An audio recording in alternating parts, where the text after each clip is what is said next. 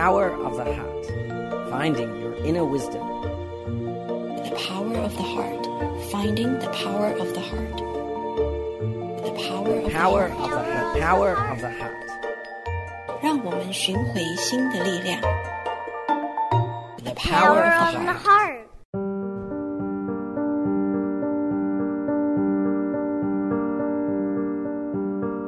Thank you for joining us today. My name is Yuru Chao. You are tuning in to the Power of the Heart on Da'ai Radio. Dharma Master De Shu, thank you for joining us. How do we become a living bodhisattva? Nurture living bodhisattvas in essence and in number. For the past 56 years, Dharma Master Cheng Yen has been inspiring and guiding people to serve as living bodhisattvas. Now that she's getting on with age, and the senior volunteers are also getting old, with many have passed away. Tzu needs new volunteers to continue its work and pass on its spirit and values. The work of living bodhisattvas is to help people in suffering and to purify people's hearts. Master says, I truly hope that there can be Tzu Chi volunteers on every island and at every place on this earth. Tzu Chi has been established for over half a century. We must pass on our wisdom life, which requires inspiring people and recruiting more volunteers. Right now, I truly look forward to having young volunteers. As our senior volunteers are getting on with age, who will pass on Tzu Chi's spirit and the Buddha's teachings in this world. I want to encourage Tzu Chi volunteers to recruit more volunteers. The number of our volunteers is too low. How can we purify people's hearts with few volunteers? If people's hearts are purified, they will certainly join us and walk the Bodhisattva path. If people have not joined us to walk the Bodhisattva path, it means that we have not truly purified their hearts. To purify people's hearts requires volunteers to nurture the Buddha's heart, which is the essence of Chi's spirit and values. And this essence is manifested in proportion with the number of volunteers. Master says, we measure the essence in terms of the number of volunteers. How many volunteers do we need in order to manifest this essence for people to see? If we only talk about the essence but do not see the number, it's like the essence does not exist. Hence, Master encourages volunteers to recruit more volunteers with Tzu spirit and values. As the number of volunteers increases, our collective Tzu spirit grows stronger. As Tzu spirit grows, we can inspire more people and purify their hearts.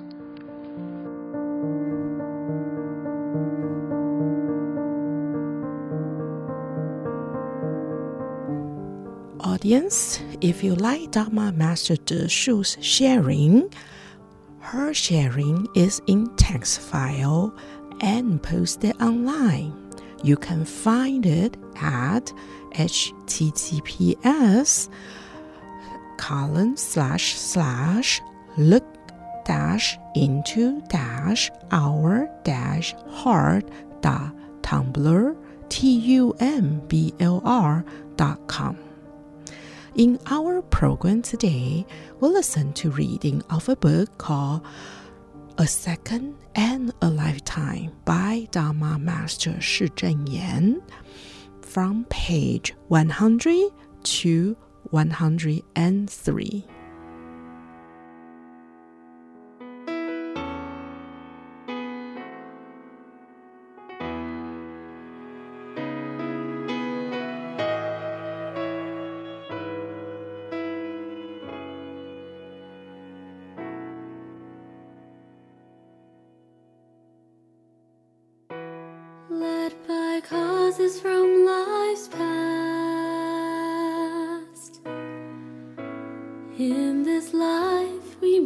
Again.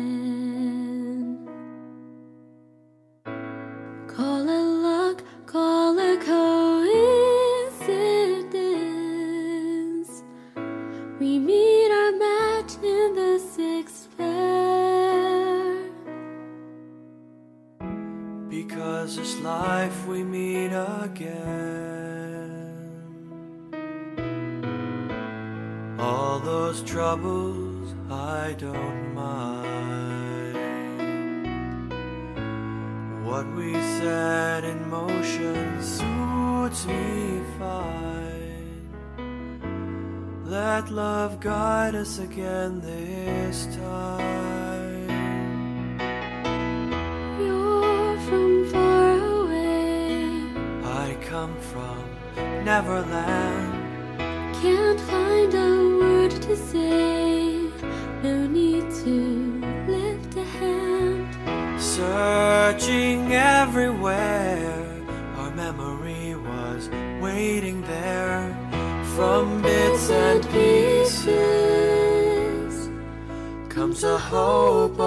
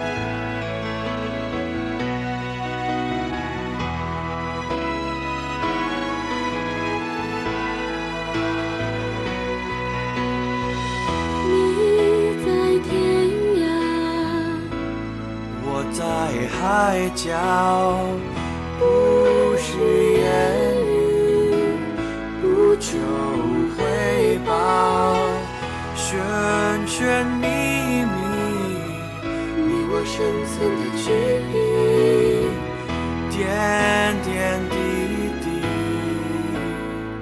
化作生命。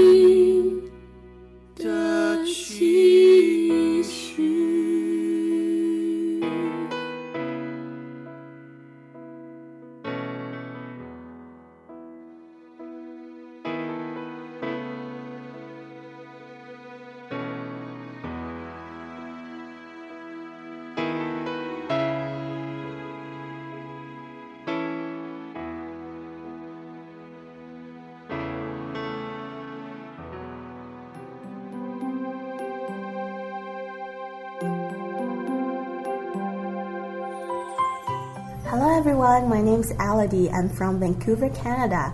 My favorite Jingsi aphorism is If you want people to smile at you, you must smile at others first. I really like this Jingsi aphorisms because often people take things for granted, but we must remember that if you want um, other people to change, you must start the change from yourself. May wisdom and inspiration be with you always.《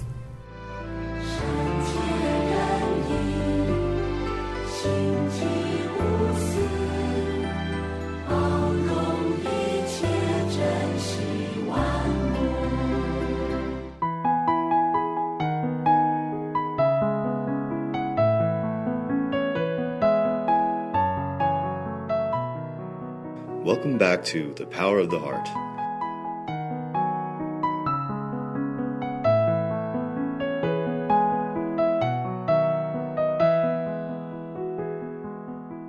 A Second in a Lifetime by Shi Zhenyan, page 100. Illness is a reminder. In our life in this world, We do not experience suffering on ordinary days, but when we are ill and have troubles, we often feel great suffering. Some people say, People say that life is full of suffering, but I do not feel that way. This is because things in life are going smoothly for them, so they do not feel any struggle. If we want to rid ourselves of suffering, we must be able to reach a state where, in our views on life, we are completely without attachment, whether in living or dying. Only then will we attain awakening, a state of true peace. In a Zen koan, a monastic novice asked his teacher, What is the Bodhi path? What is true awakening? His teacher said, You must die immediately. On hearing this, immediately the novice lay down straight as if he was dead. His teacher said, This man is dead, but his mind is not dead yet. The novice replied, You told me to die, so I die immediately. But how can a person be dead while his mind is not dead? The teacher said, If a person is dead, how can he still speak? The monastic novice immediately became enlightened. This story sounds like children playing around. In fact, all of our daily actions are filled with Zen teachings for us to contemplate. The teacher made one remark that contained many principles you must die immediately means that he wanted his disciple to let go of all worldly attachments. This means that when we live, we live. When we die, we die. When we are deluded, we are deluded. When we are awakened, we are awakened. In every minute, every second, and every moment, we shall let go of all attachments and just accept things as they are. However, the novice who heard this teaching thought he had to just follow the teacher's instructions. Since the teacher asked him to die, he just needed to lie down and follow his instructions. Yet he only followed the teacher's instructions in his physical actions. The man is dead, but his mind is not dead yet, means that he was only acting on the surface and he had not yet let go of all attachments in his mind. He was only dead in appearance he did not kill the thoughts in his mind. The disciple thought, You wanted me to die, and I died. Is that not good enough? This was an act of defiance. Even though he himself had not thoroughly understood, so the person is dead, but his mind and speech are not. This means that our threefold karma of body, speech, and mind must all be dead. This is the only way we can truly attain a state of peace, a mind free of desires, greed, and craving. We must adapt to our conditions and eliminate karma. If we can do so, what troubles can befall us? Illness and pain are what we must bear now for the karma we created in past lifetimes.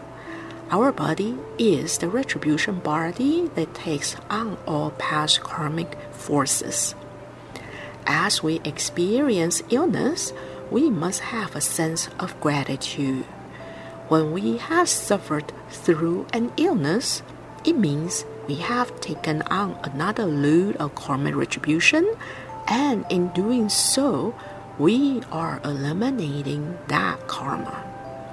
If we are not caught up in our suffering due to our illnesses, the illnesses will be like an excellent bitter herbal medicine.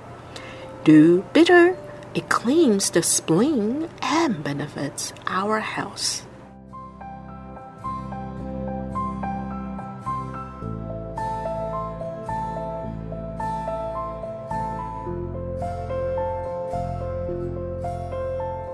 Page 102 The General and His Favorite Cup. The place that we live in is the Saha world. In the Saha world, the experiences each person has are different according to each individual's circumstances. Some people live in places suitable for spiritual cultivation, but their minds are filled with afflictions. When this happens, at that very moment, they live in the Saha world of five turbidities. Some people live in very poor accommodations with difficult lives, but they have few desires, are content, and have joy in their hearts.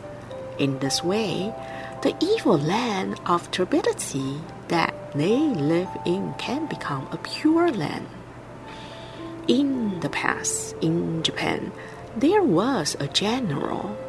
During war, when he went out onto the battlefield, he was so brave that no one could defeat him. During times of peace, the general pursued several hobbies. He was very fond of pottery, and what he most cherished was his favorite ceramic cup. Whenever he had free time, he would take it out to examine and admire it. One day, he was holding the cup in his hands. Just as he was enjoying holding the cup, his hand suddenly slipped and the cup nearly dropped to the ground. Luckily, the general reacted quickly and caught the cup. When things nearly slip, we usually feel a jolt in our hearts. And when we catch them, we sweat all over.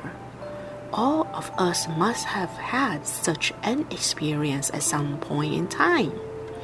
This general experienced this too, especially since it was his favorite cup. In the instant he caught the cup, he thought to himself, why is it that I am fearless whenever I go out onto the battlefield?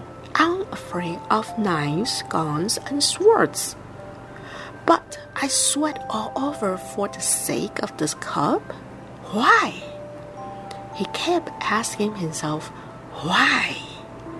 Suddenly, a thought flashed in his mind. It was due to craving. With this craving, there was also fear. So he threw his favorite cup far away, breaking it.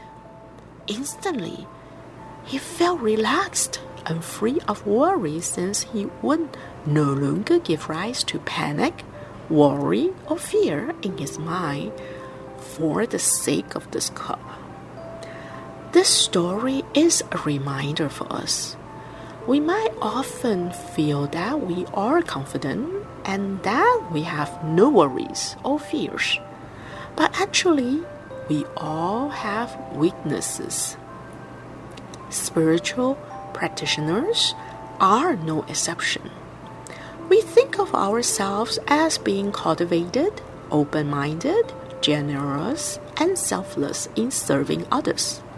However, in critical moments, we might give rise to the thought of how to defend ourselves and think of ways of defeating others.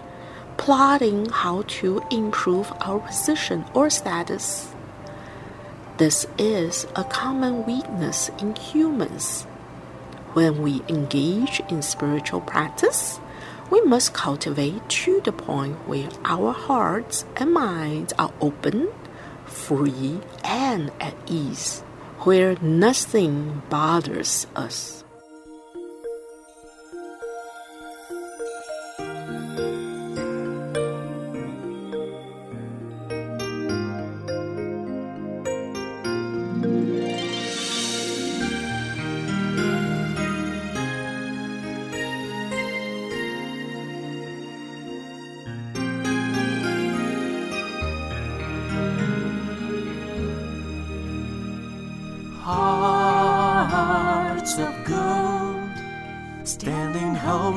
Reflecting the break of dawn. The sun's rays, love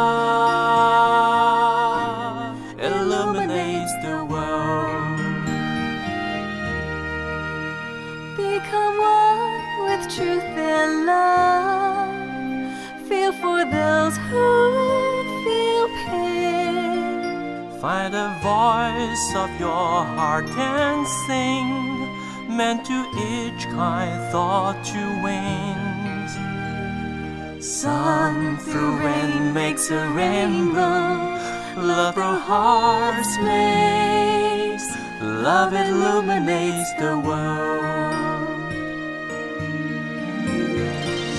Day and night, kindness glowing, blue and white wrapping the glow. Volunteers worldwide, like clouds and sky.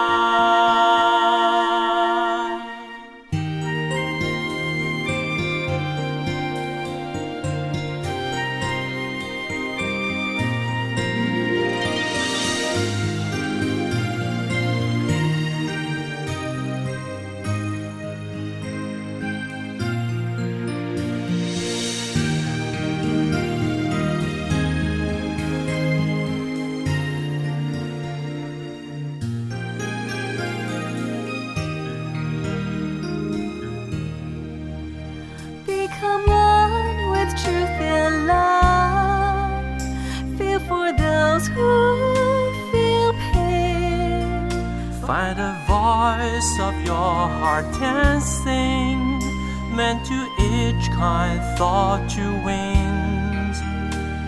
Sun through rain makes a rainbow, love through hearts makes, love illuminates the world. Day and night, kindness glowing, blue and white wrapping. Volunteers worldwide, like clouds and sky. A waterfall of thank yous flow for velvet nights of peace. Then each new day, love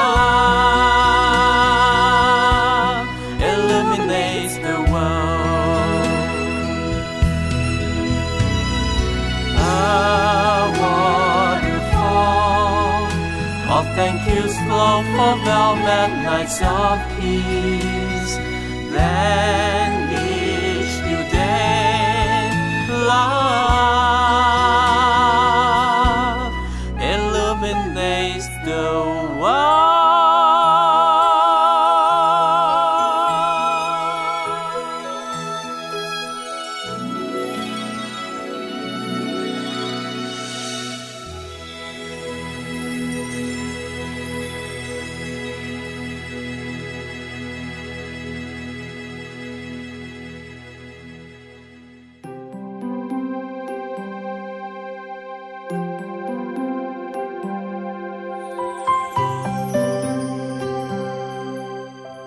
Hello everyone, my name is Grace. I'm from Taiwan. My favorite Jingsi aphorism is we need to overcome difficulties, not be overcome by them.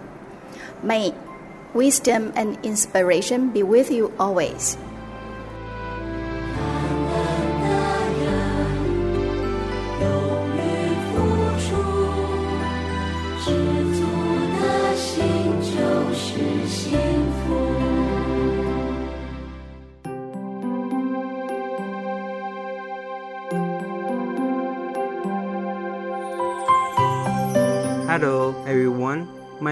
Name Chen Qiu Hua. I am from Jordan. My favorite Jin Si after is the regret is the biggest punishment in life. Before I joined the Chi Ji, I always thinking I give um, every year I come home, I give my money to my mother. I think this is the best way to service service to my mother. Until my mother passed away, I realized I miss so much. This is one. And second one, when I work in the Chi Ji, in the beginning, I don't have much experience. You know, I try to save uh, one old lady. He was got a lump in her face. He's 95 years old.